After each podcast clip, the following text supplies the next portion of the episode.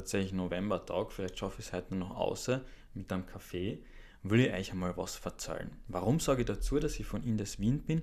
Weil sich diese Folge nicht nur an die Leute aus meinem Kurs richtet, ähm, sondern hauptsächlich an die, die vorhaben oder Interesse daran haben, am Seminar teilzunehmen von mir und Ingolf, das wir in zwei Wochen veranstalten oder beziehungsweise kann man sogar so sagen, dass die lange Schneid, da ist der Karl Schwarz von, von der langen Schneid auf uns zugekommen und hat gesagt, wir geben euch die Halle, haben eben die Halle zur Verfügung in Wien Leasing und macht uns ein cooles Seminar da drinnen. Und der Ingolf hat gesagt, ähm, eben, das ist das, was wir uns gerade gemeinsam ausgearbeitet haben, deswegen hat er mich da dazu geholt.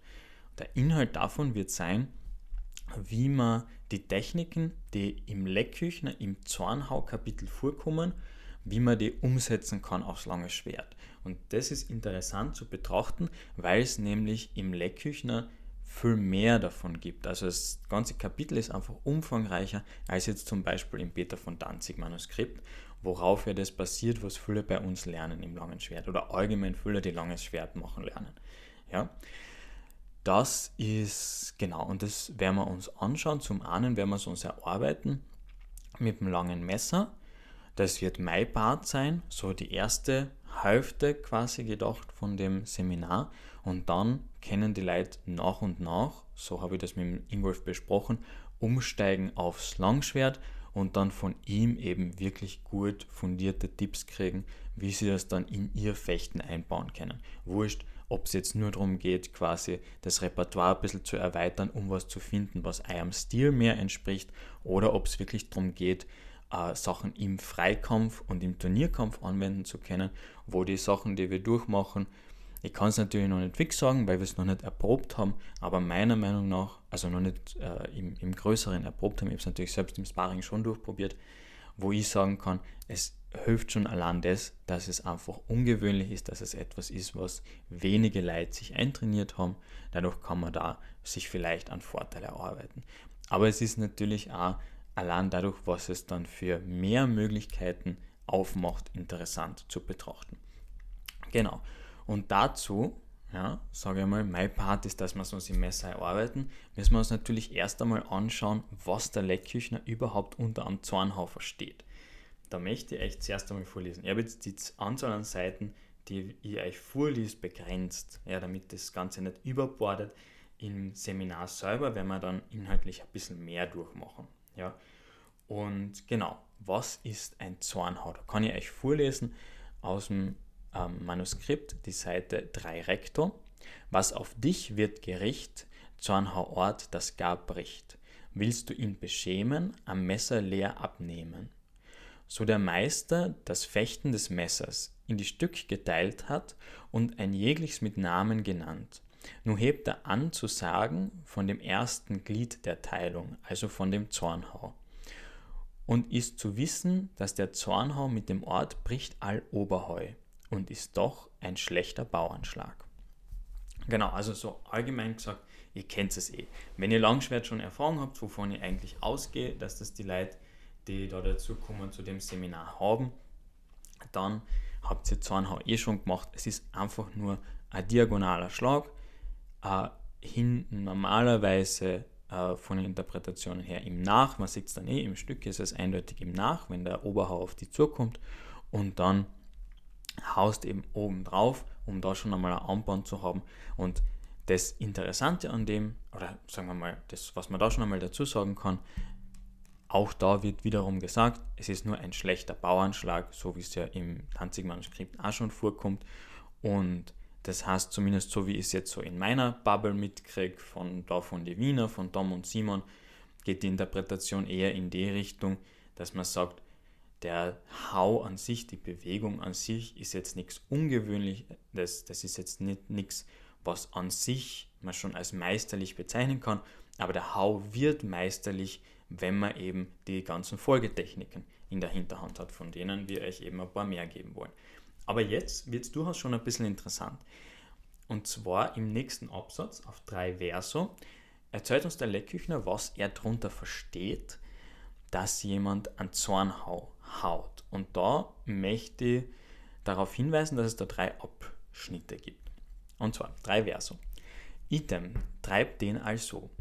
Wenn er von der rechten Seite oben zu dem Kopf schlägt, so hau von deiner rechten Seite auch von oben mit ihm zorniglich gleich an all Versatzung oben ein. Indes lass den Ort für einschießen, ihm zu dem Gesicht oder Brust, und wend indes dein Messer gegen dem Seinen, dass die Langschneid oben steht und die kurz unten.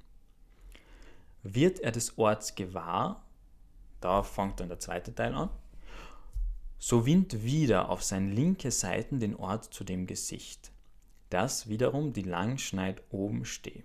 Wird er des Orts gewahr, wiederum ein neuer Teil, so reiß am Messer oben auf, an des Messers Klingen wieder von seinem Messer und hau ihm zu der anderen Seite zum, zu dem Kopf. Das heißt abgenommen am Messer. Also genau, da haben wir jetzt diese drei Parts, wo das Einzige, was wirklich erwähnenswert ist, wenn man eben vom Langschwert des, den Zornhau schon gewöhnt ist, das ist, dass da explizit erwähnt wird, dass wir da auf die kurze Schneid wenden im Stich. Ja? Und dann beginnt es eben mit diesem, also zuerst auf die kurze Schneid wenden, gegen die Klinge wenden, äh, winden und dann, wenn er mir den versetzt, winde von der Klinge weg auf seine linke Seite. Genau. Das heißt, wir haben da auch schon so etwas, was landläufig bekannt ist als ein Auswinden dabei. Und zwar, das ist auch wieder ganz interessant, dass die lange Schneid oben steht. Das heißt, die Wind wirklich so weit, dass sie wieder in den Kontakt mit der Fläche kommt. Da kann man natürlich sagen, können wir uns dann anschauen, wie praktisch das ist, weil ich dann eben schon wieder ähm, eine recht große Drehung machen muss. Genau. Und dann kommt eben das Abnehmen, das kennt eh alle. Das ist einmal so der Zornhau. Allerdings Jetzt sieht man dann gleich etwas auf der nächsten, im nächsten Absatz, etwas, was ein bisschen messriger dann schon ist. Äh, und das ist vier recto, Zornhau Ort auf dich gericht, hau das Rezept, senk Langort Brust sticht. Hier leitet der Meister die Bruch wieder den Zornort und spricht der Text Zornhau Ort etc. Das sollst du also verstehen. Macht er den Zornhau auf dich mit dem Ort, so hau ihm nach seiner Hand in das Gelenk inbändigs auf sein ewehrliche Hand. Äh, ewehrlich, da kann ich euch jetzt nicht genau sagen, wo das hergeleitet ist. Ähm, also es scheint zu sein die vordere Hand, beziehungsweise für mich macht Sinn zu sagen, es ist die äh, wehrliche Hand, also die Hand, die die Wehr hat. Man sieht es aber auf der Abbildung klar, dass es die, die äh, Waffen Hand bzw. der Waffenarm beim Handgelenk irgendwo in der Nähe ist. Und jetzt muss man natürlich sagen, wenn ihr euch das durchgedacht habt, wie funktioniert das, dass jemand den Zornhau macht, zu mir hersticht und ich dann direkt aufs Handgelenk gehe? Und da sage ich dann, okay, muss man mitdenken, dass von diesen drei Teilen, die ich jetzt vorgetragen habe, aus dem ersten Absatz oder aus dem, aus dem längeren Absatz, dass da die ersten beiden gemeint sind, wenn der Leckküchner sagt, wenn jemand einen Zornhau macht, wenn jemand einen Zornhau schlagt mit dem Ort. Ähm, das heißt, da sind wir in einer Geschichte drinnen, wo ich gegen das Auswinden reagiere. Und dann, wenn das Winden zur Seitengrad stattfindet, raus aus dem Band, dann macht es natürlich Sinn, dass ich hinterhergehe mit einem Hau und dann das ausnutzt, dass ich da eine lange Distanz habe zwischen dem Gegner, der sich ja mit dem Winden gerade verkürzt, oder der Gegnerin natürlich, und meinem Angriff, der zum Arm hingeht, der dann etwas mehr Reichweite haben wird. Genau. Und zudem dazu lese ich dann gleich den nächsten Absatz noch vor, und das ist vier Verso. Item machte auf dich den Zornhau mit dem Ort und will dir zu dem Gesicht stechen.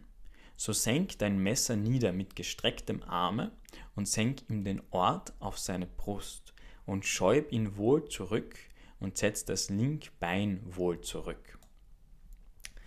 Genau, da sind wir dann in etwas drinnen, wo man sagen kann, okay, wiederum, es muss gegen das Auswinden sein, weil durch dieses Außenband gehen und gleichzeitig aber weiterhin verkürzt sein, obwohl der Ort ausgerichtet ist, meine Gegnerin ist verkürzt.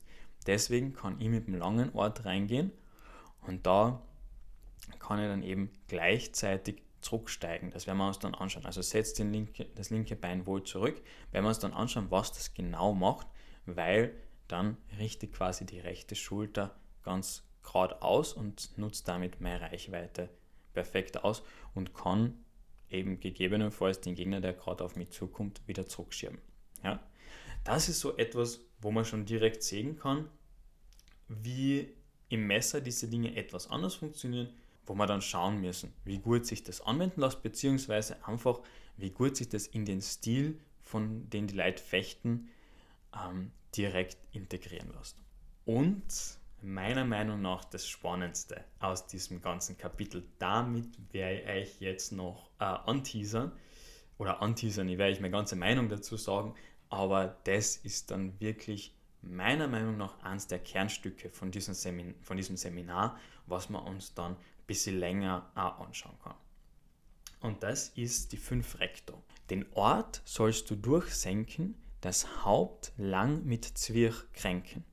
Hier lernt der Meister ein Stück. So du den Zornhau gemacht hast mit dem Ort, so lass den Ort niedersenken und fahr zwischen dich und ihn für dein Leib und schlag ihn mit der Zwirch, mit der langen Schneiden zu seinen rechten Ohren. Wie ich das das erste Mal gelesen habe, habe ich mir nur notiert, dass der Gegner in dem Beispiel mehrere rechte Ohren hat, aber ich glaube nicht, dass das das Wichtigste ist aus dem Absatz. Das Wichtigste aus dem Absatz ist, okay, ich habe den Zornhau gemacht, das heißt, ich bin gerade oder habe schon abgeschlossen das Auswinden. Das wird mir gerade versetzt und indessen das passiert, will ich durchwechseln. Das heißt, ich will einfach den Ort nach unten durchsinken lassen zwischen dem Gegner oder der Gegnerin und mir mittendurch. Und jetzt ist natürlich die Frage. Jetzt könnte man sagen, die einfache Version davon wäre, dass man durchwechselt und dann mit einer Stichbedrohung wieder reingeht. Warum macht sich unser Herr Lecküchner, warum macht er sich komplizierter, als es sein muss? Und ich sage euch, ich habe das mh, hm, im Sparring, also zumindest Full Gear Sparen tue ich ja momentan nicht oder gar nicht mehr, wird sich sagen. Aber ich habe das so im Low Gear Sparring schon durchprobiert und das ist durchaus ein interessanter Grundsatz. Ein, äh, da kommt durchaus was Interessantes dabei raus. Und zwar, wenn dir jemand, ähm, also wenn, so umgekehrt, wenn du jemanden bedrohst mit dem Auswinden, ja, dann wird dir das versetzt und wenn du dann da rausgehst aus der Bindung, wird die Reaktion meistens sein, irgendwie mit der Klinge, mit den Händen nach vorne zu gehen, weil das zum einen sich etwas sicherer anfühlt, dass man näher dran bleibt an der Klinge und zum anderen ähm, schon ein Stück weit bedroht. Ja? Wenn du das jetzt machst und einfach nur durchwechselst und um eine Stichbedrohung auf der anderen Seite herzustellen, und gleichzeitig die Klinge von, von der Gegnerin noch vorkommt, dann kommt sie in ein Band, wo, wenn dein Stichbedrohung, also dein Stich nach vorne geht, das sehr, sehr leicht abzulenken ist. Allein vom Winkel her. Und wenn man da aber hergeht und bewusst den Ort etwas mehr zurücknimmt, um dann aus dem heraus zu zwerchen, dann müsst ihr euch denken, das ist eine Position, wo man nicht sehr weit ausholen kann. Ja? Aber wenn man dann aus dem heraus zwercht, dann geht eben der Impuls der Hände im Normalfall, zumindest ist das meine Erfahrung, nach vor von der Gegnerin oder vom Gegner und den Impuls kann ich dann sehr gut auf die Seiten schieben und wirklich eine starke Bedrohung dann wiederherstellen. Und da ist halt die Frage, wie gut lässt sich das umsetzen, wie gut lässt sich das äh, überhaupt in so einer zeitkritischen Situation verwenden, dass ich eben einen Zwerg mache. Und das ist meiner Meinung nach die Krux an diesem Absatz. Ist, er zeigt mir ich soll nicht nur dann zwerchen, wenn ich vom Tag stehe oder sonst irgendwie gute Möglichkeit habe auszuholen, sondern ich kann auch in der Situation aus dem Durchwechseln heraus zwerchen. Und wie wir das hinkriegen, das heißt, da muss ich dann natürlich, das werden wir uns im Detail anschauen, das heißt, da muss ich dann natürlich für die Körperrotation einsetzen und meiner Meinung nach, meine These, aber da werden wir uns dann mit dem Ingolf beraten, sehr wenig nur aus den Armen machen. Ja? Das schauen wir uns dann an und darauf wiederum gibt es dann auch einen Bruch. Will er Zwirch schlagen zu den Ohren, senk Ort zu Brust, willst du ihn betoren. Wäre jetzt fünf Verso. Hier lernt der Meister ein Bruch, wieder das Ehegemäldstück und spricht, will er zwirchen etc. Das sollst du also verstehen.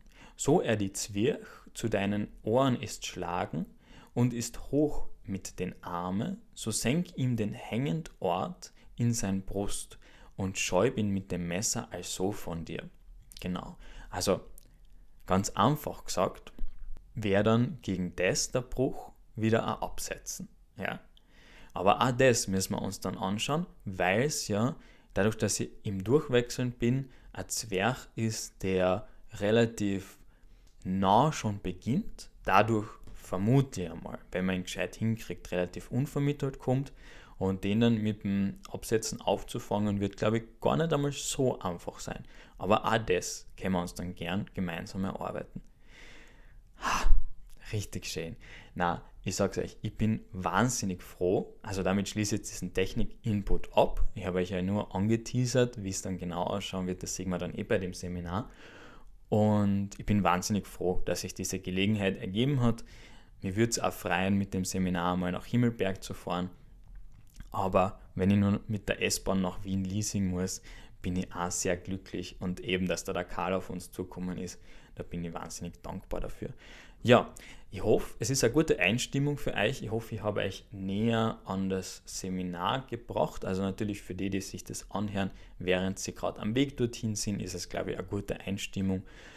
Ja, ich freue mich drauf, euch zu sehen. Für die, die aus dem Kurs, die sich anhören, ich freue mich drauf, dann im Kurs nach und nach natürlich ohne die Langschwert-Expertise vom Ingolf dabei zu haben, aber eben von mir, was ich so lerne aus meiner Beschäftigung mit dieser Thematik, das euch weiterzugeben.